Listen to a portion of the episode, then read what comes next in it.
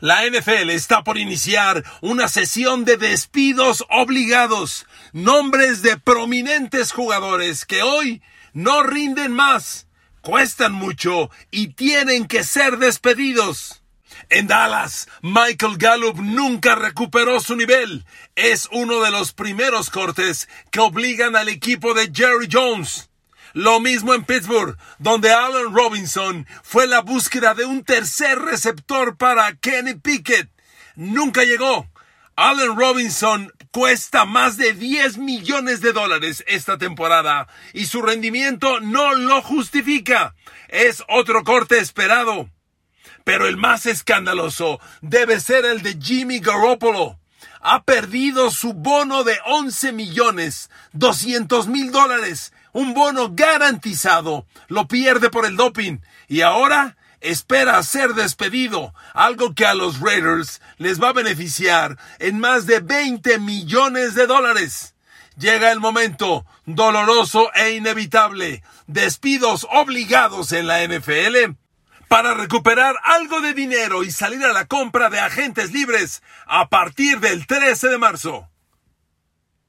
Queridos amigos, bienvenidos a mi podcast. Saludos una vez más. Buen día. Feliz de estar con ustedes. Un día más de NFL. Aquí los temas no se agotan.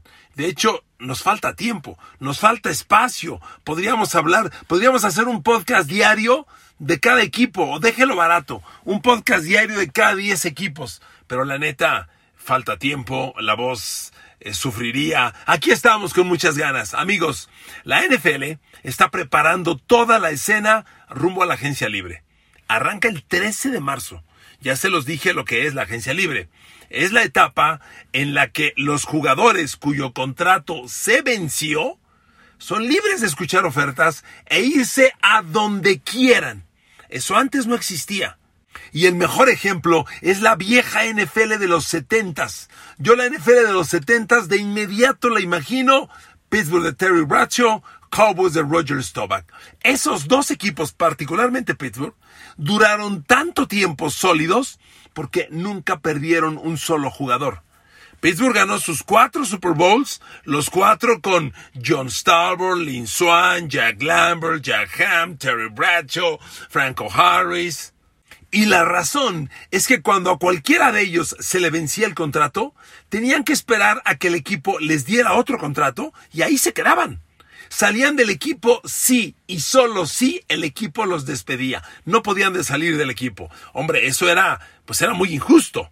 Y así fue toda la NFL. A partir del surgimiento de la agencia libre, mantener un equipo poderoso cuesta mucho trabajo. Y el mejor ejemplo son los Dallas Cowboys de Troy Aikman cuando los Cowboys de Eggman ganan su primer Super Bowl, que para mí es el mejor equipo cowboy de la historia, mejor incluso que la era de Roger Staubach, era Troy Eggman, Emmett Smith, eh, Michael Irvin, eh, Ken Norton, Tony Casillas, Charles Haley, e, era el equipo, ah, y estaba Alvin Harper como segundo receptor, Jay Novacek, y entonces San Francisco empezó a quitarles jugadores agentes libres. Y les quitó a Ken Norton, y les quitó a Charles Haley, y les quitó a Dion Sanders.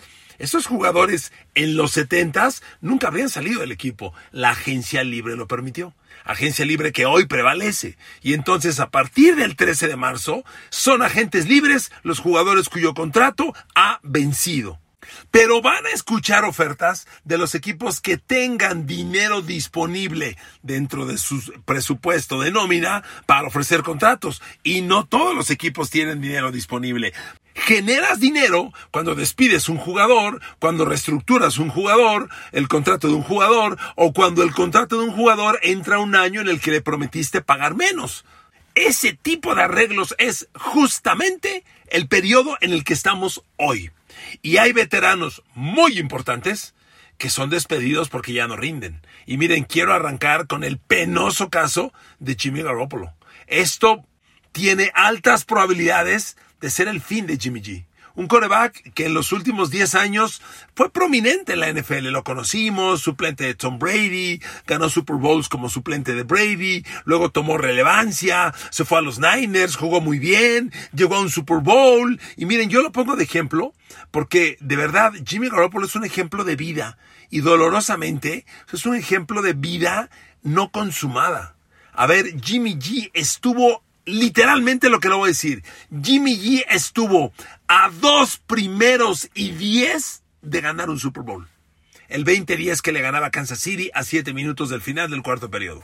Él tenía la bola, genera dos primeros y diez que en consumo de reloj le habrían dado cuatro minutos y el partido se acaba. Porque tenía la bola, reitero, ganaba 20 a 10, quedaban 7 minutos y tantos segundos, 7.30, 7.40, casi 8. Imagínate, generas dos primeros y 10 que normalmente son de a 2 minutos por primero y 10 en situaciones normales, le bajas 4 minutos al reloj, hombre, 20 a 10 con 3 minutos, ganaste. Fue incapaz de hacerlo. Todavía cuando Kansas City le dio la vuelta al marcador y perdía el partido por 4 puntos, tuvo un bombazo a Emmanuel Sanders, que estaba solo en trayectoria de poste, lo voló.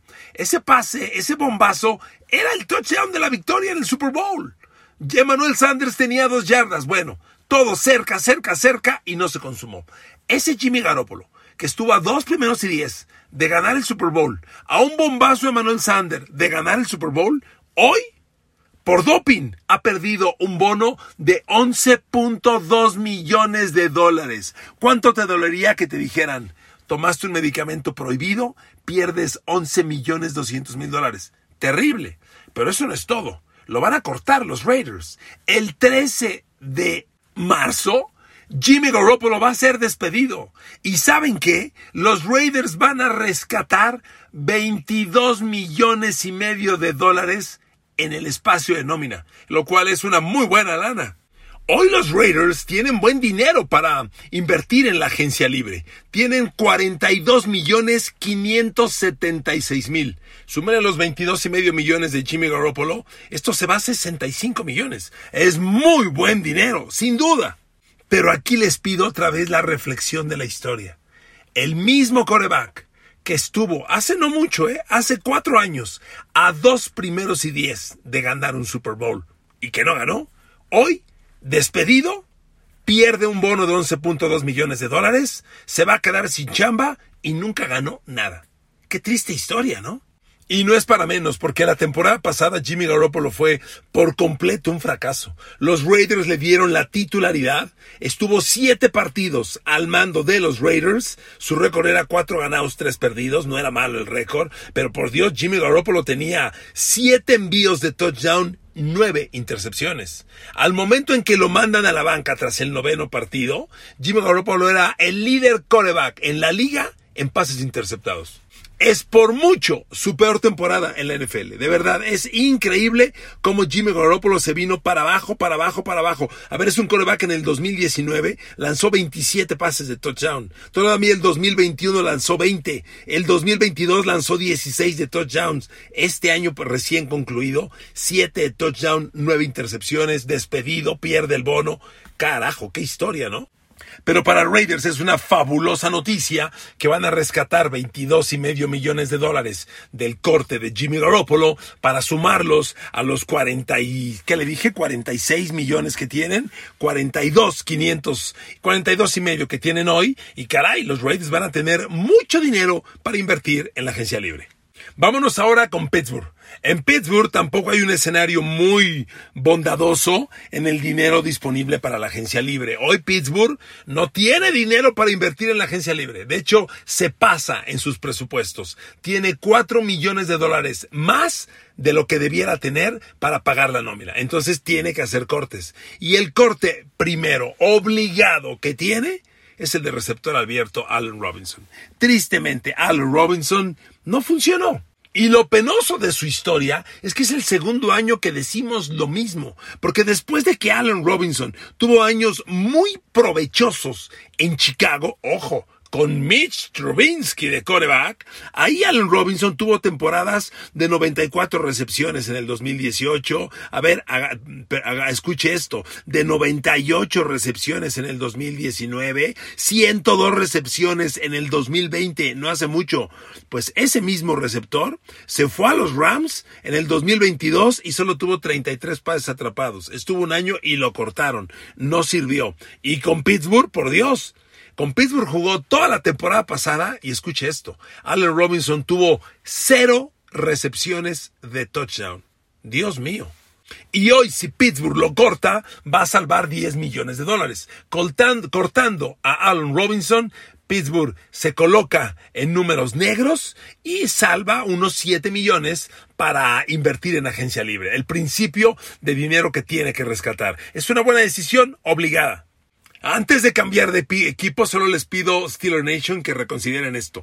Ojo, la carencia de playmakers en Pittsburgh es escandalosa. Se supone que los tres receptores titulares con los que terminó la temporada fueron Deontay Johnson, George Pickens y este, Allen Robinson. Quitas a Allen Robinson, ¿qué receptores tiene Pittsburgh después de Deontay Johnson, que es un cuate muy average, y Greg Pickens, que es un gran talento con una pésima mente, por una pésima mentalidad? ¿Qué tienes como tercer receptor?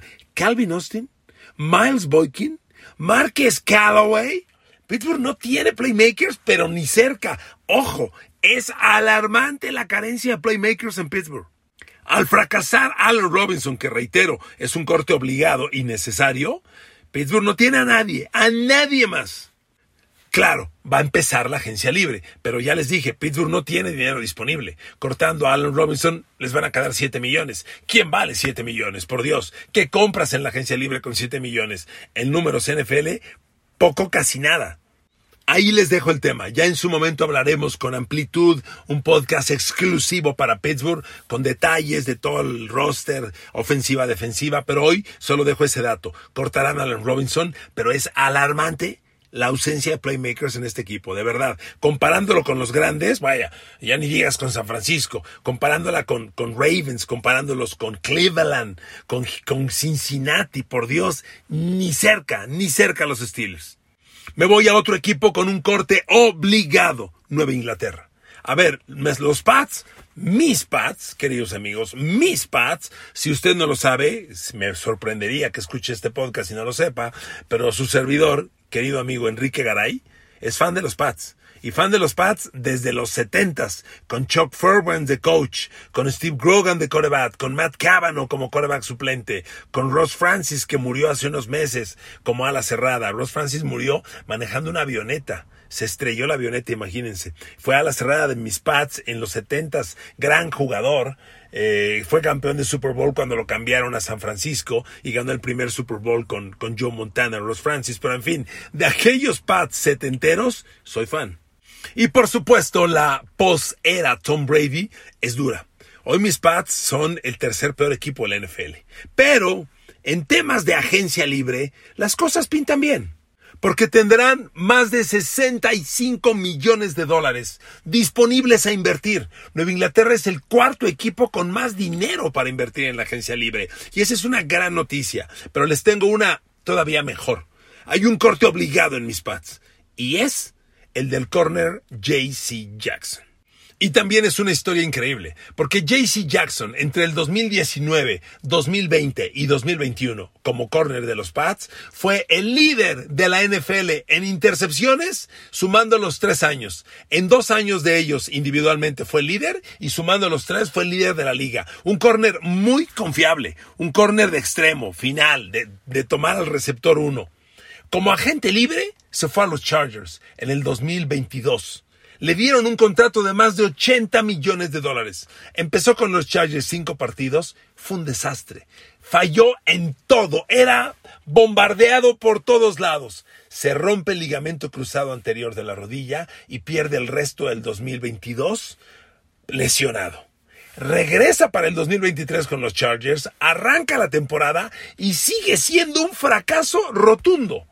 A los Pats el gran novato Cristian El Gonzo González el año la temporada pasada, que resultó un fenómeno el chavo, se lesiona a finales de octubre y pierde el resto de la temporada. Y en todos los pads dicen, dame a JC Jackson. Y cuando haces un cambio, adquieres el contrato, obviamente.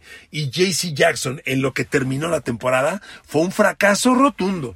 La temporada pasada a JC Jackson le completaron el 55.6% de los pases, no es tan malo ese porcentaje, pero le metieron 5 envíos de touchdown jugando solamente 10 partidos con los Pats.